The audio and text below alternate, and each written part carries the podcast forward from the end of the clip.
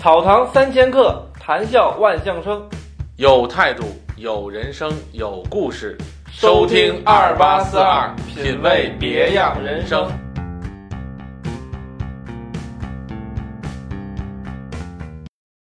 进医院到独立工作花了多长时间？这个工作有委屈也有快乐，主要是你还是做着开心。现在男护士多不多？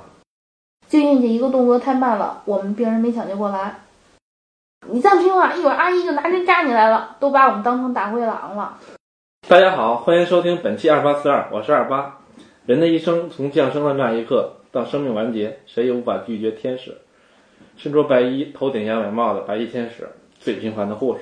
对，本期我们就请来了这样的一位白衣天使。首先，先请我的白衣天使发个声。大家好。嗯，是这样，我们节目有一个传统，就是每位嘉宾会有一个代号，基本上是一至一百。嗯，你可以选择一下。我选六十吧。接下来的节目中就以六十来代替您的称呼，好不好？好。哎，您是哪个科室的护士？儿科呀。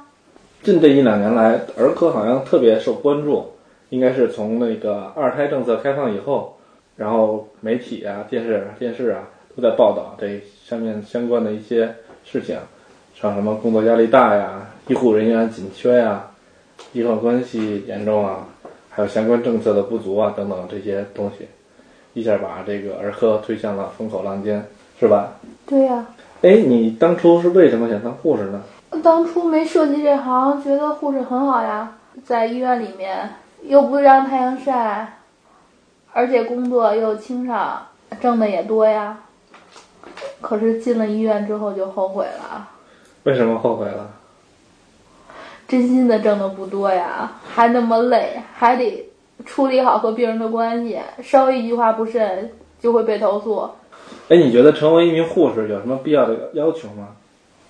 必要的要求，最基本的门槛儿，你是要求相关专业毕业，然后有一个相应资格证书，这是最基本的门槛儿。如果没有这两点，你肯定是做不了护士。现在男护士多不多？也有，但是相对女护士，这是一个弱势群体，很少很少，大部分都要在精神病院里面居多一些。我为什么精神病院需要男护男护士呢？因为相对精神病，他有可能需要力气大的嘛。因为你精神病人随时要是犯起病来，女护士劲头小，会压不住他们。哎，你是怎么找到现在这份工作的？投简历。然后单位通知，医院通知你去面试，面试合格，面试就得参加笔试，还有各位老师的当场面试，合格了才可以来医院呀。当护士有年龄限制吗？没有，只要你是正规的中，现在要求是最低学历是大专，大专毕业。嗯，护士初级的试是大专毕业就可以，有毕业证书就行。还能简单的描述一下你一天的工作流程吗？工作流程，我现在还可以不倒夜班儿。要倒夜班的，工作流程，每天最少提前十五分钟到岗。到岗之后，清点你今天该用的物品、药品、仪器设备，为你接下来工作一天当中的工作做好准备。请问你从进医院到独立工作花了多长时间？进医院的独立工作，三个月的试用期满，然后医院考核合格就可以独立操作了。在这三个月之内，如果你表现好，可以提前考核，提前考核过了也可以独立操作。这是一，这是适用于你像，呃，就是你就是之前有工作经验是吧？或者跳槽那种是吧？对。如果如果如果没有跳槽的这种，就是刚从学校毕业的这种，就是，呃，学制四年的是学制学满三年之后有一最少八个月的临床实习，临床实习之后回学校参加学校的毕业考试，毕业考试完了之后拿到毕业证，你就可以找相应对口的医院。但是这个时候你没有资格证，有的医院是很避讳你这个的，就不愿意要没有资格证的人，因为你不能单独执业，得有一个代教老师，等于相当于是两两个人干同一份工作。但是那时候他也是没工资的，是吧？有工资很少，很少，几百块钱。只是有一部分工资。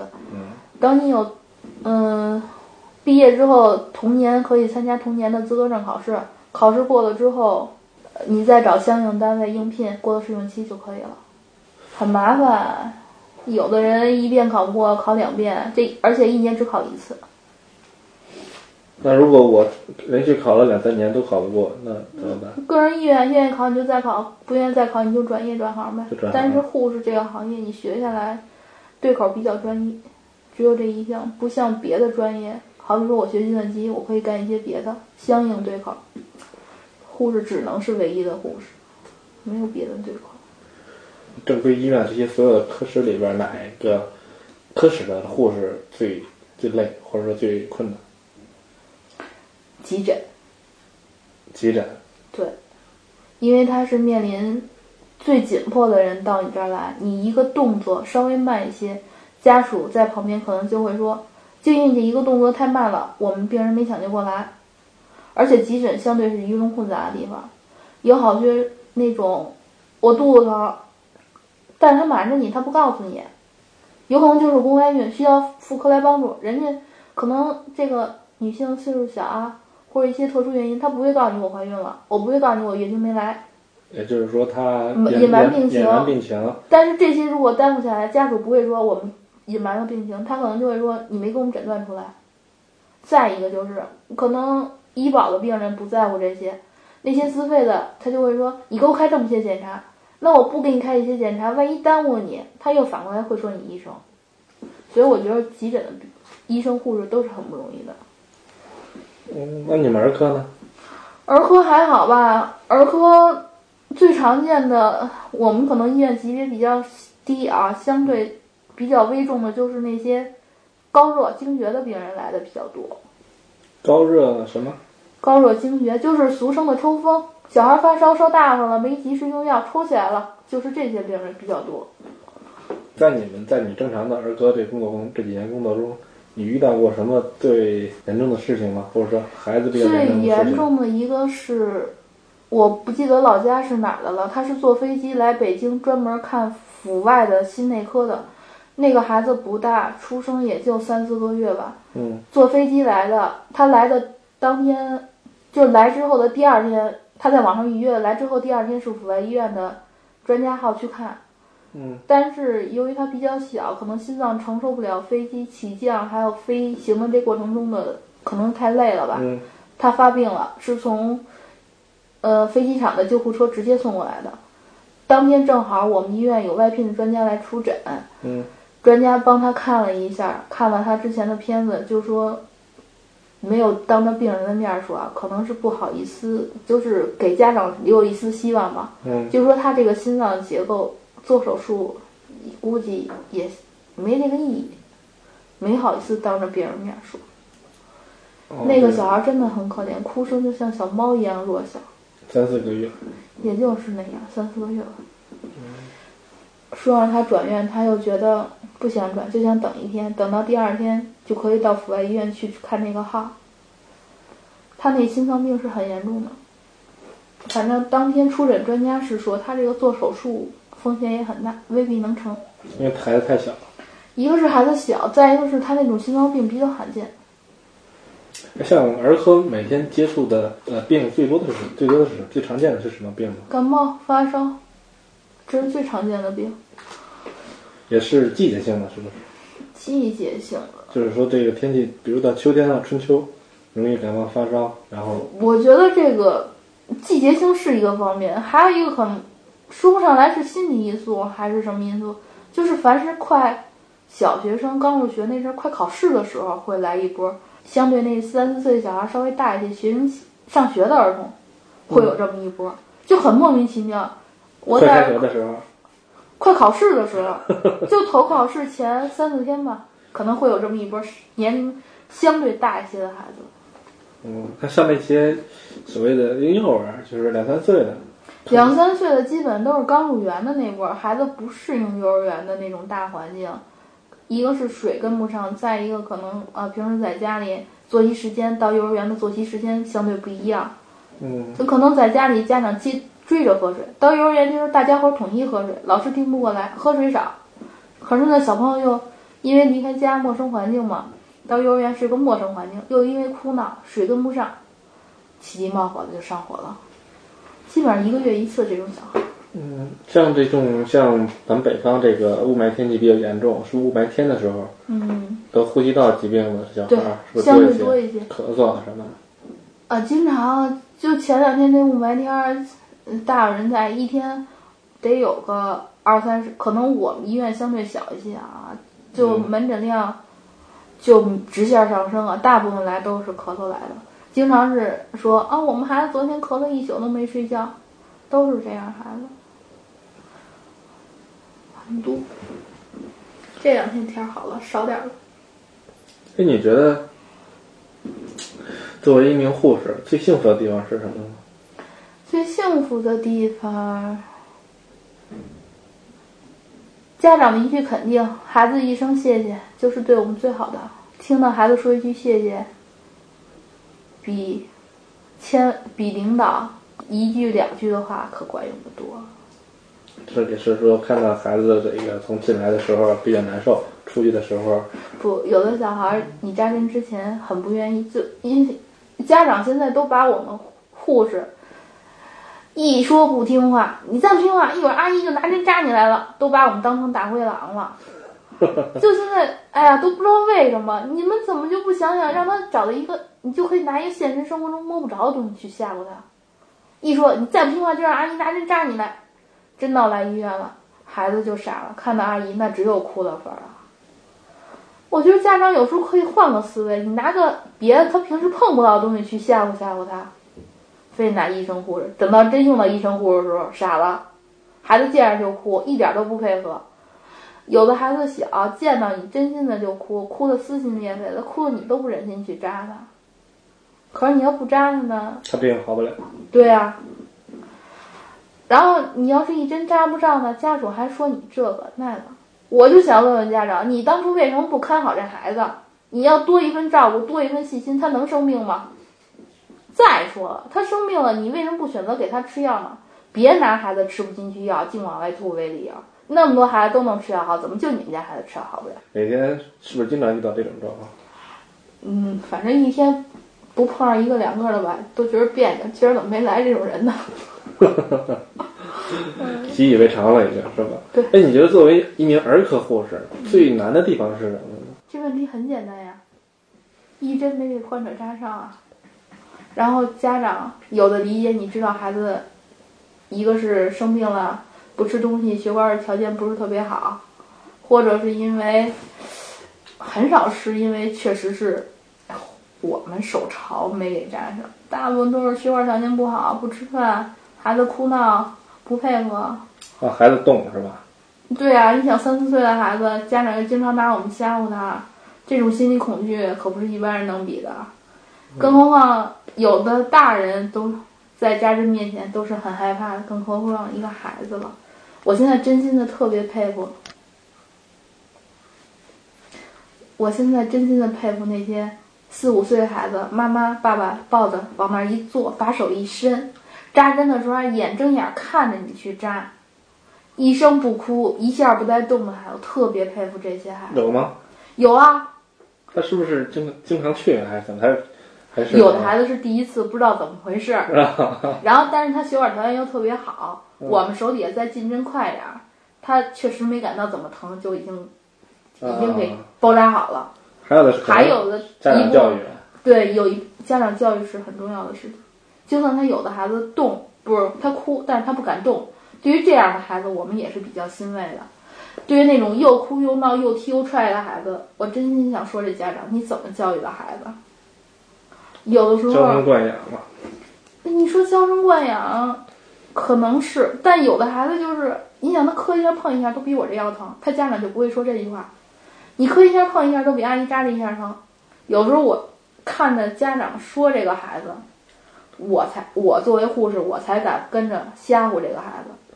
如果看到他的爸爸妈妈、爷爷奶奶一句狠话没有，我也不敢吓唬这孩子。哎，像你平时怎么吓唬孩子？比如说孩子总是哭总是闹，家长也哭也不管用。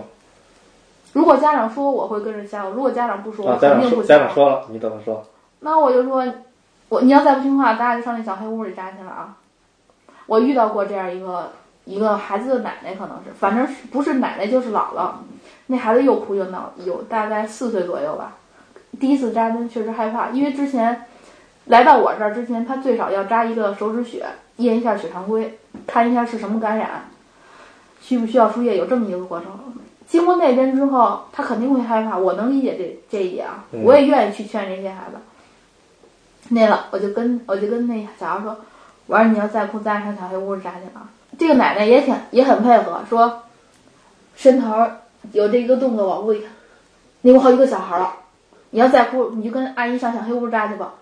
孩子顿时就听话了，声音要比刚一坐那儿的时候弱了很多，然后很配合就扎上了。扎上之后，你问他疼吗？不是很疼，不是很疼，你哭。小孩嘿嘿乐，奶奶说谢谢阿姨，小孩一声谢谢，很不容易。嗯哎，你们有有有遇到小孩的血管比较细，怎么扎都扎不到的那种，有啊，胳膊上的，如果胳膊上扎不到，扎哪儿啊？看年龄，一岁一岁以里是肯定不扎手。嗯，如果要是到一岁半左右，手还是比较小，会选建议家长选择头或者是脚。但是满两周岁了，我个人是肯定不扎头，哦，但是头的话可能会有什么影响？头皮比较硬，不太好扎了。是这哦，也不好扎了是对吧？就我觉得，我就特别不理解这种扎头的。我觉得小孩儿这么小，小孩儿扎头特别危险？嗯而且头上的东西血管更多了，是不是？头上血管也还好吧，但你你要说不满一周岁的孩子，除了头就是脚，但是脚上就需要一个人专门扶住。按住他是吧？那对头也一样，头一断动，它不是也那什么吗？你只要绑住孩子，你家长你头上扎好之后，就是粘好胶布之后，你家长扶住他两个手就可以了。头发动的时候，别把那上面针管给拽下来。哎，你们平时是不是也会整兜里放一些糖啊、小玩具啊什么的？我从来不整。啊，你们同事有没有做这些事情？我们墙上都贴着那个动物，就是动画片里那些明星人物。啊会说有的有的小孩特自觉，都不用我们说，扎完鞋自己就抠一个去，而且等这半年下，我们墙上坑坑洼洼的，然后我们再往上补，可自觉了，因为有小床嘛，小床边上小床是贴在墙上的，嗯有的那个小孩两三岁能站能站起来那种，看我们墙上哪个好抠哪个。嗯，现在虽然也不能贴了，但是他还是觉得很高兴。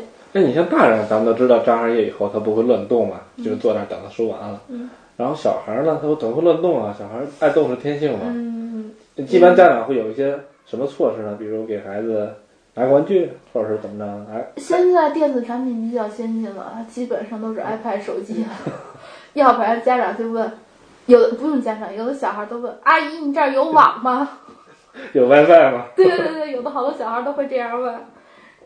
然后就包括那些很小的孩子来说雾化、雾化吸入、化痰的那种药物，对那种喘的孩子比较明显。那种小孩一来，哇哇的哭，家长都会播个动画片儿，要不然拿个什么学习机给孩子唱歌、讲故事，这种孩子，反正要比没有这些先进武器的时候听话一些，容易一些。那请问一下，你现在有孩子了吗？有呀，哎，你是不是会发现你在单位已经习惯那种小孩的哭声啊，嗯，呃，闹声啊？回家以后，你自己的孩子再哭再闹，你是不是更烦？我不烦，我不理他，我晾着他。就是在医院已经听惯，你随便哭，哭够了就不哭了。哎，你是不是觉得你对患儿，就是这生病的小孩儿，比对自己的孩子还有耐心呢？对呀，那不是我的，我得我得哄着他，我的我可以随意，没人吓唬我。在我的孩子面前，我是比较强势的，嗯但是我就觉得，因为我的孩子可能是个男孩儿，我觉得男孩儿不能太宠着。怎么说呀？你要男孩儿老宠着，他就觉得我在家里我独大，到外面他也可以，反正家里我谁都不怕，出门他也谁都不怕。我觉得这样到社会比较容易吃亏。但也有人说我，你在家把孩子管得太听话了，他到社会上也会去吃亏。就遇到什么，好比说两个小朋友抢东西，嗯，抢完之后，我在家里管得太好了，把孩子吓唬得太好了，你不可以和小朋友抢玩具，已经吓唬得很好了。到外头别人抢他的玩具，他不会反手去抢别人的。其实我觉得这个问题看你怎么想。如果你要是在家，他就是个小霸王，我不去压制他；他到外面了，他伸手抢这个东西了。可是赶巧了，这个小朋友在家也是个小霸王，恰巧又比我的孩子更小霸王，那我的孩子就要吃亏了。对。但如果我把他压制的很好，到外头抢也就抢了，顶多在我面前哭一哭，最起码他不会被别人欺负吧，顶多就是回来哭一哭。哎这是对，咱们又说到了小孩的教育问题上。嗯，我觉得咱们可以下次请这方面的专家来好好讲一讲给我们的听众，还包括给我们身边的朋友。好呀，让我一定要听听。六号嘉宾，你觉得什么样的性格的人适合做儿科护士这份工作呢？什么样的性格又不适合呢？儿科护士首先你要有耐心，面对哭的小孩儿，你不能他一哭你就皱眉头，你要想办法哄他，让他配合你操作，并不是你去掌握小孩掌握他的节奏，让他要跟你的节奏搭上。这个东西一时半会儿也说不清。如果你要干这行，你得从中慢慢总结。我先开始来的时候，我也不行，也算在儿科干了四五年吧，嗯一点一点摸索起来。先开始我也不敢，面对家长哄孩子，我也不敢去吓唬他。但是慢慢慢慢干出经验来，就是你在没扎针之前哄小孩的时候，你要和家长的节奏相同，相互配合。等到小孩做好这个心理准备，让你去扎的时候，你要让他跟上你的节奏，让他想办法让他听你的话，让他听你的指令去动。不过最基本的你是得有耐心，你不能孩子一哭你就烦，这是最基本的。是不是首先要喜欢孩子？我身边也有不是很喜欢孩子，儿科也干得很出色，职业塑造的人。职业素养比较高。不，你是二次被塑造了。哎，现在好多人，特别是零零后，嗯，零零后也差不多了，零零后刚十五六十五六岁，那就九零后，九零后吧。九零后步入工作岗位，嗯，九零后的大家伙儿都见过什么样了？风风火火，不管不顾，也被塑造的够可以了。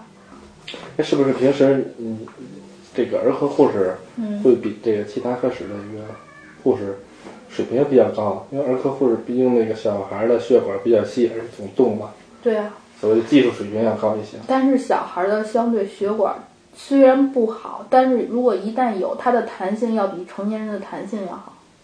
你像老年人，他那血管会很脆，但是你看着同样位置的血管，就是同样血管，一个是年一个是年老的，一个是年小的嗯。他年小的血管条件，我是同样的针，我扎进去可能没事儿，嗯，但是老年人血管比较脆，我同样的方法哪儿都一样，就是因为他的年龄，我一一针扎下去，瞬间就爆了这个血管，脆的，就跟那个，就跟一张纸一样，嗯不对，不叫一张纸，就好比说一片河面儿已经很薄很薄、很脆很脆了，就薄薄一层，我一脚踩上去我就漏下去了，四周就裂开了。嗯，但是小孩儿这血管儿就像那个冻得比较结实的河面儿，它嗯能载重这个东西。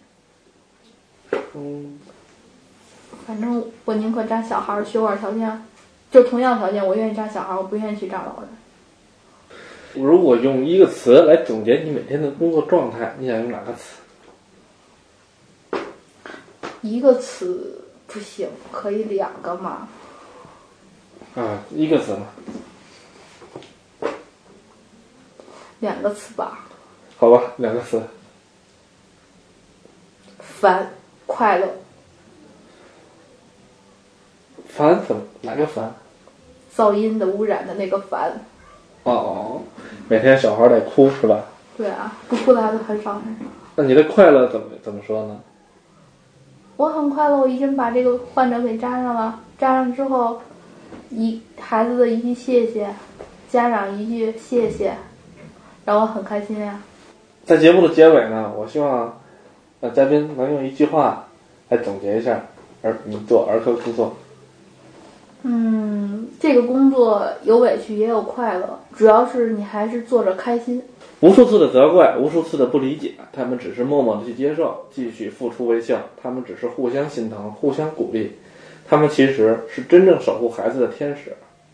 多一份理解，他们就少一份提心吊胆；多一份理解，他们就能更好的发挥自己的实力；多一份理解，他们就可以让脚步稍微慢下来一点；多一份信任，多一份沟通，他们就会对工作更放心。孩子见到护士阿姨，眼神也会少一些恐惧。多一份支持，多一份感恩。各位孩子的家长，请您用真诚对待同样的真诚的儿科护士，他们需要您的理解和配合。在此替儿科护士的姐妹说一声谢谢，也祝愿天下所有的孩子健康成长。好，我们这期节目就到这里，咱们下期再见。草堂三千客，谈笑万象生。有态度，有人生，有故事。关注二八四二，下期节目再见。